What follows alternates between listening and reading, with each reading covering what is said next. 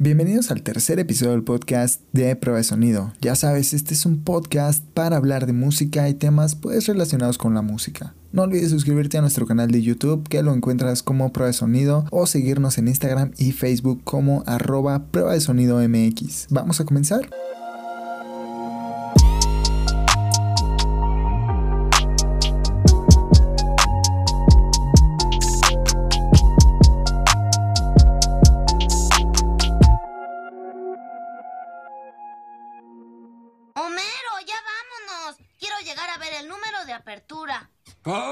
Chaqueta de los conciertos. Todavía me queda.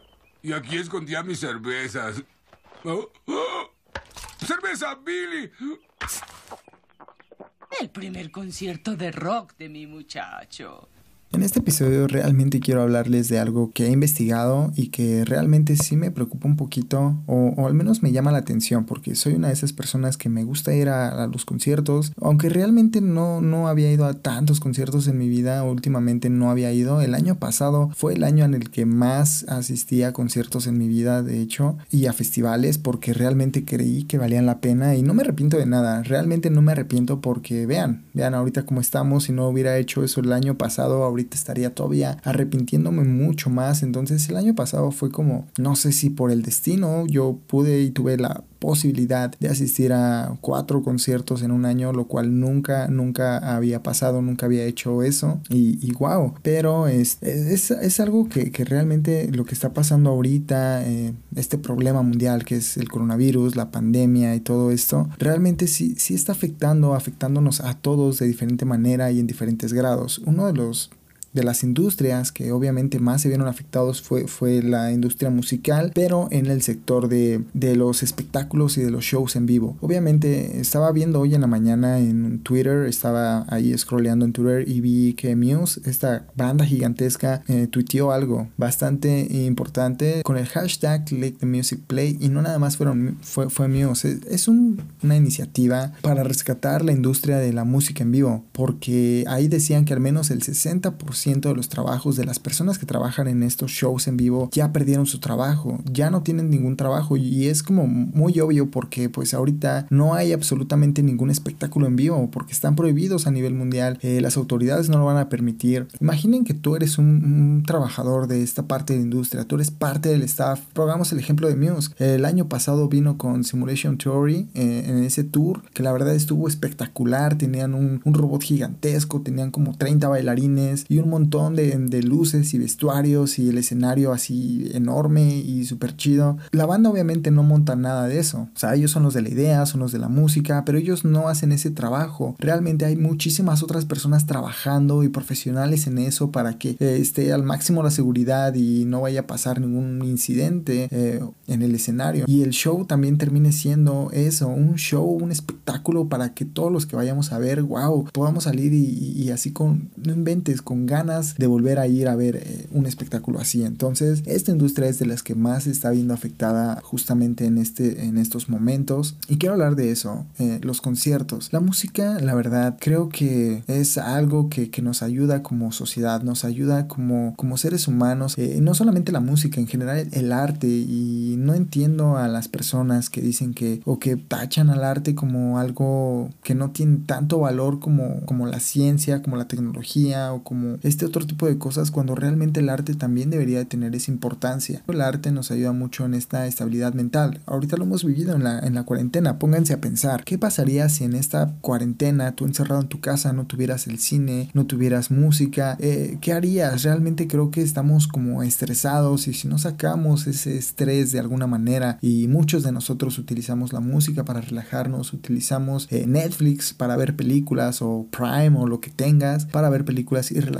sin eso, la, verdad, esta sociedad prácticamente ya hubiera terminado. Eh, no solamente en esta pandemia, desde siempre. Somos una sociedad que, que, tiene que trabajar, que tiene que vivir bajo estrés. Y esos momentos para nosotros mismos, esos, esos momentos muchas veces los aprovechamos escuchando música, eh, viendo películas, yendo al cine, saliendo a comer con nuestros amigos. Pero el arte juega un papel muy, muy importante en nuestra estabilidad emocional y mental, sin lugar a dudas. Entonces creo que deberíamos de tomar como un poquito más eh, esa mentalidad y no no decir, ay, es que el arte que no, no, no me da de comer y cosas así. Entonces, la industria musical está, viendo, está viviendo un momento bastante complicado eh, hoy día y pues muchos de los artistas, sobre todo estas personas que trabajan en los shows en vivo como parte del staff, son las que están sufriendo muchísimo más eh, y también nosotros, los que no podemos ir a disfrutar un concierto que probablemente necesitábamos escuchar. Cada persona vive diferente el asistir a un concierto y ahí puedes ir a sacar tu frustración, ir a sacar todo y, nadie te va a juzgar. Tú vas a estar ahí conectado con la música, conectado con tu artista, probablemente vas a llorar de la emoción y nadie te va a juzgar. Ese es como algo de la magia de los conciertos en vivo. En cantar con miles de personas a tu alrededor, la mayoría probablemente desconocidos o todos los, los demás a tu alrededor ni siquiera los conozcas, pero se vuelven una sola voz cantando esas mismas canciones y, y todos tienen esa cosa en común que es que les gusta ese artista que está ahí, esa canción que están cantando todos y es algo mágico que, que realmente si no lo has vivido tienes que vivirlo y si ya lo has vivido sabes de lo que estoy hablando. Pero no todo es como color de rosa en los conciertos, realmente hay, hay otras situaciones que realmente no me gustaban y, y ojalá cuando regresen los conciertos esto ya no suceda. Una de las cosas como más fastidiosas son las reventas, son los revendedores. Debe 30 eh, mil boletos. 950 mil dólares, por favor. Es que ahora nada más tengo 10. ¿Puedo darle el resto después? ¿Agotados? estas personitas que se endeudan y que compran un montón de, boletos, que, que, realmente si no existiera una palabra llamada corrupción dentro de las instituciones que venden estos boletos, estas entradas para los festivales y para los conciertos, si no hubiera corrupción ahí, no existiría de la manera en la que existe esto de la reventa. Es como súper mega imposible comprar un boleto en fase 1 o fase 2. Si tuviste la suerte de comprar un boleto en alguna fase, fase 1, fase 2, inclusive hasta fase 3, es como wow, te está sacando la lotería, hermano, porque, wow, prácticamente son un mito. Estas fases obviamente se van directamente todo el voltaje para los revendedores, porque me sorprende cómo cuando tú estás ahí luchando por conseguir un boleto y la página se cae y se satura y de hecho nada más te deja comprar como máximo 6 o 8 boletos por si tú quieres comprarle para tus amigos y según esto y está bien que es para evitar esto de la reventa, no me explico cómo de repente ya hay un montón de gente en internet, o sea, apenas entra y al minuto o, ridículamente ni siquiera pasa un minuto y ya tienen de, oh, gracias, se acabaron los boletos de fase 1, gracias por su apoyo y un minuto después, ah, gracias, se acabaron los boletos de fase 2 y tú, dude, estuve aquí desde el principio intentando comprar un maldito boleto y no, nada más tu página no carga. Y después entras a Facebook y ya hay un montón de revendedores vendiendo así como, ay, tengo 200 boletos para Temi Impala, tengo 500 boletos para el Corona Capital, tengo un montón, o sea, ¿cómo es posible que estas personas consigan boletos? si yo no pude conseguir un mísero boleto, un miserable boleto y es algo ahí como que, ok,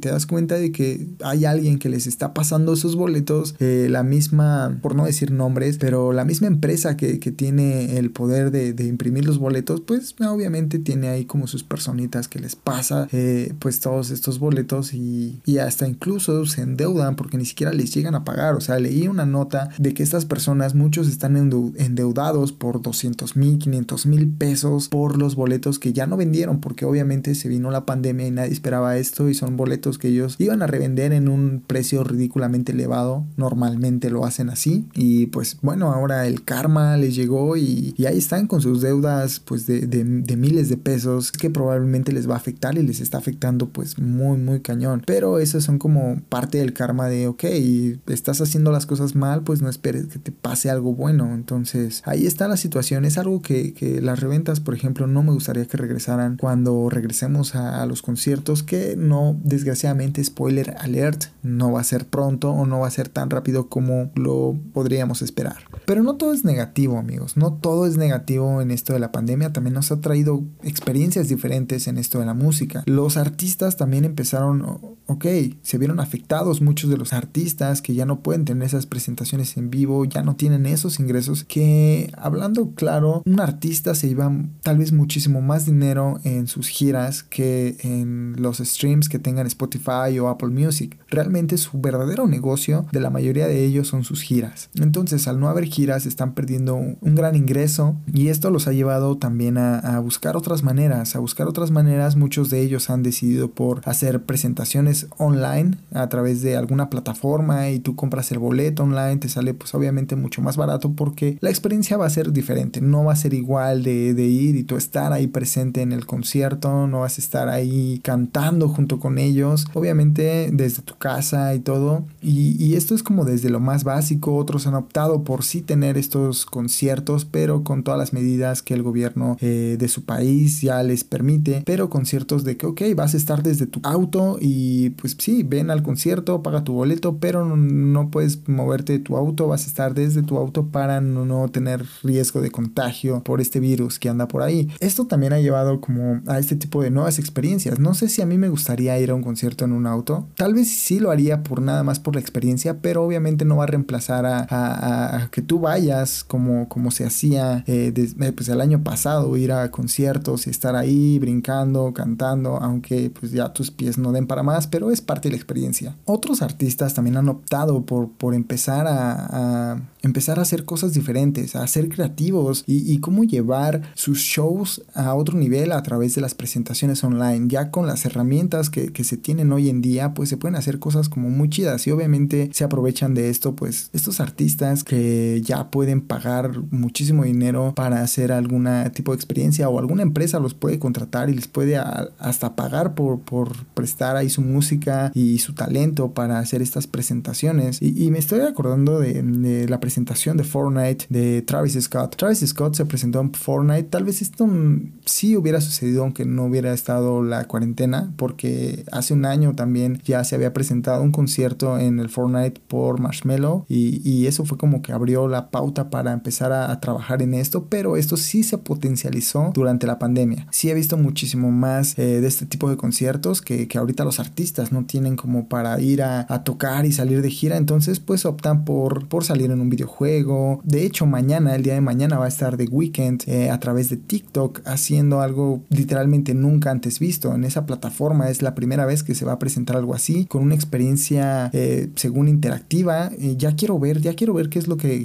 qué es lo que presenta The Weeknd en TikTok. ya saben, esta, esta aplicación que, que, se ha vuelto pues muy, muy popular en estos últimos meses. Y realmente es, es una aplicación que, bueno, que ha tenido también sus complicaciones, pero pues sí le están invirtiendo mucho y, a nosotros nos va a llegar de manera completamente gratuita poder entrar a acceder a este tipo de contenido. Y está bien, The Weeknd no le va a perder, pero pues ahí están estas experiencias que seguramente no hubieran pasado, no hubieran pasado o serían muy difíciles que pasaran si no hubiera sido eh, por la cuarentena o por esta situación mundial que tenemos. Entonces ahí vemos el lado positivo. Obviamente todo este tipo de experiencias son nuevas, son diferentes y es una nueva forma de experimentar la música pero no van a reemplazar a los conciertos en vivo. Eso jamás va a pasar y los conciertos en vivo pues tienen que regresar. Eh, el día que regresen tienen que entrar en esta parte llamada o, o, dentro de esta frase denominada la nueva normalidad. Una de esas es como las que ya les mencionaba, que es ir a un concierto en tu carro y que estés ahí escuchando la música, eh, escuchando y viendo tal vez a tu artista favorito desde tu automóvil. Es una experiencia nueva de la nueva normalidad. Otra de las propuestas es que pues sea la mitad de gente en un concierto, que todos tengan su distancia, que todos tengan eh, cubrebocas, probablemente hasta una careta ahí para que pues no tengan ningún problema, lo cual este pues sí, al menos del espacio que tú dices, bueno, ya no me van a estar aplastando un montón de personas, pues es algo positivo,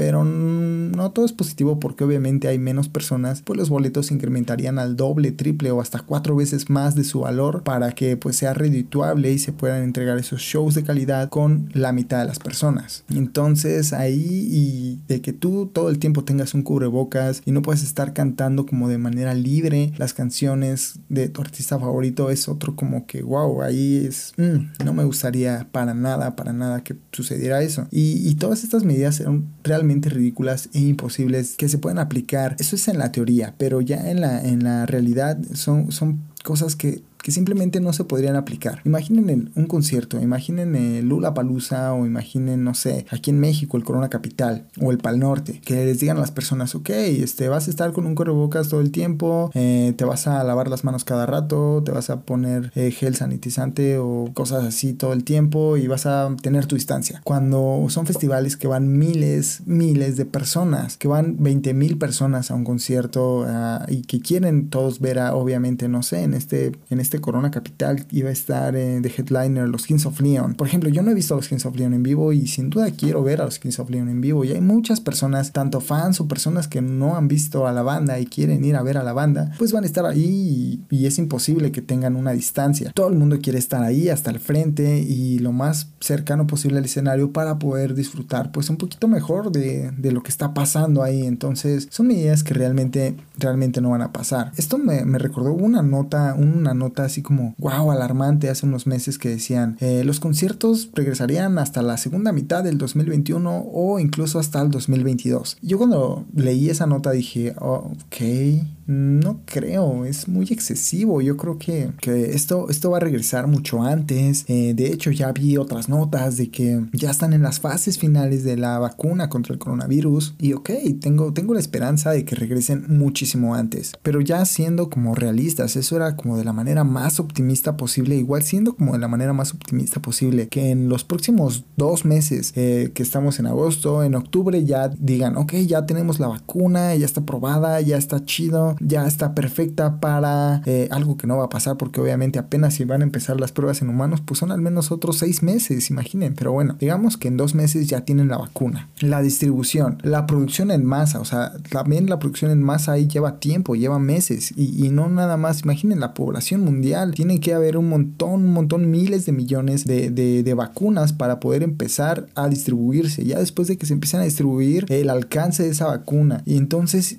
vean todo el tiempo que, que tiene o que tenemos como para que existe esa vacuna y hasta que no existe esa vacuna realmente no vamos a regresar a un festival. Desgraciadamente creo que eso es lo que, lo que va a terminar pasando, que realmente vamos a terminar eh, regresando a los conciertos hasta el 2022. 2022 o después de la segunda mitad del 2021, por ahí de octubre. Y no nada más yo digo esto, de hecho eh, sé que Emanuel, que es el director del Instituto de Transformación de Salud de la Universidad de Pensilvania, en una nota que leí este, este vato estaba diciendo lo mismo, que decía, lo recomendable sería que tanto festivales como shows se pospusieran hasta octubre del 2021, cuando la pandemia por fin esté controlada en todo el mundo. ¿Y a qué se refiere a estar controlada? Obviamente a que ya la gente ya cuenta con esa vacuna y ya no vas a ir a un concierto, vas a estar cara a cara o vas a estar cuerpo a cuerpo con alguien más ahí pegadísimo y cantando las canciones, pues obviamente en medio de una pandemia eso es literalmente imposible. Si no hay una vacuna, si no estamos vacunados y si ya no hay riesgo de, contagios, que, al menos ya no nos haga nada este virus, pues ok, adelante, ya puedes hacer tu Lula Palusa, ya puedes hacer tu, Corona Capital, ya puedes hacer tu Primavera Sound o, cualquier festival. Hasta que no exista una vacuna no va a suceder. Otro vato que, también sabe un buen de esto, de hecho el exdirector global de, música de la agencia de talentos William Morris, que fue el cofundador de Lula Palusa, estoy hablando de Mark Geiger, que dice, en mi opinión, esto va a ser hasta 2022. Y por las mismas razones que decía Emanuel, uno es un director de, de algo de salud de la Universidad de Pensilvania y el otro es el cofundador de Lula Palusa. Imaginen esto, estas dos personas, que sobre todo Mark, que conoce el medio y conoce este tipo de cosas, él ya está diciendo esto ya va a ser 2022. 2022, porque todo lo que se requiere, híjole, no va a pasar. Lo que sí me queda claro es que en este año, en este año, amigos, desgraciadamente ya nos quedamos sin conciertos, pero como les decía, podemos verlo eh, el vaso medio vacío, el vaso medio lleno, y al verlo medio lleno es porque, ok, se van a empezar a desarrollar más y más y más contenido que probablemente o que seguramente no hubiéramos tenido sin esta pandemia. Como estoy hablando de, esto que va a pasar el día de mañana, que ya veremos cómo le va a The Weeknd con esta experiencia en TikTok y, ya veremos, ya veremos que otros artistas empiezan a animar o, por la necesidad empiezan a, a, ser más creativos y sacar este tipo de contenidos. Eso es como para ver el vaso medio lleno. Otra de las cosas es que pues ahorita las deudas con las que quedaron muchísimos revendedores probablemente pues ya los llevan a la quiebra y aprendan y digan, ok, este es mi karma y ya tengo que empezar a buscar otro trabajo porque nunca se sabe cuándo, cuándo no se van a vender todos estos boletos y me voy a quedar con una deuda de miles de pesos y, no, es algo que no está bien y ojalá se trabaje en eso. Es, estoy siendo como bien optimista en este tipo de cosas y que ya las personas podamos así como que sea bien normal de, ya alcancé fase 1, wow, yo también alcancé fase 1, yo alcancé en la fase 2, amigos, porque me quedé dormido, no sé, porque pues también imaginen, estás trabajando tú, estás guardando tu dinero para ir a ver a tu artista favorito y la verdad no es nada fácil porque realmente pues son caros y se entiende de que pues todas las personas que están detrás de ese, de ese festival o de ese show pues te van a llevar algo de calidad y no nada más le estás pagando a Kevin Parker, sino le estás pagando a todos sus músicos y todo su equipo de trabajo, estoy hablando de Temi Impala, todas estas personas que van a montar el escenario y pues sí, ahí ya dices, ok, pues el boleto pues no está tan caro viéndolo de esa forma. Entonces, pues sí, por todas estas personas, pues ojalá, ojalá se pueda hacer algo pronto. Y, y pues obviamente lo, también leí algo bien interesante donde los gobiernos están apoyando en lo que pueden, están dando, dando dinero a este tipo de, personas, a las empresas, a la industria musical de música en vivo, pues les están dando ciertos apoyos porque realmente son los sectores más vulnerables e, en este caso del entretenimiento. No hay posibilidad de que estén trabajando, entonces no están generando ingresos y wow, la están viendo bastante, bastante difícil. Bueno, eso fue todo por este podcast. Nos estamos escuchando la siguiente. Hasta la próxima. Bye. Ya que estamos en el pinche reventón loco, todo este pedo así es, entonces vamos a seguir en el rock and roll y vamos también a escuchar a Dio Black Sabbath. Vamos a seguir rock and rollando hasta la muerte, porque estamos en el metal y el metal es una energía que acelera el alma y acelera el cuerpo y todo lo demás. De lo más picudo de lo que estamos ahorita con la rola de Dio Black Sabbath.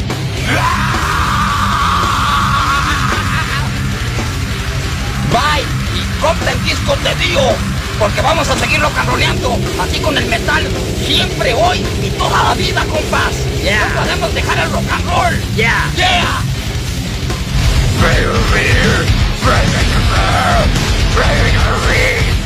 yeah.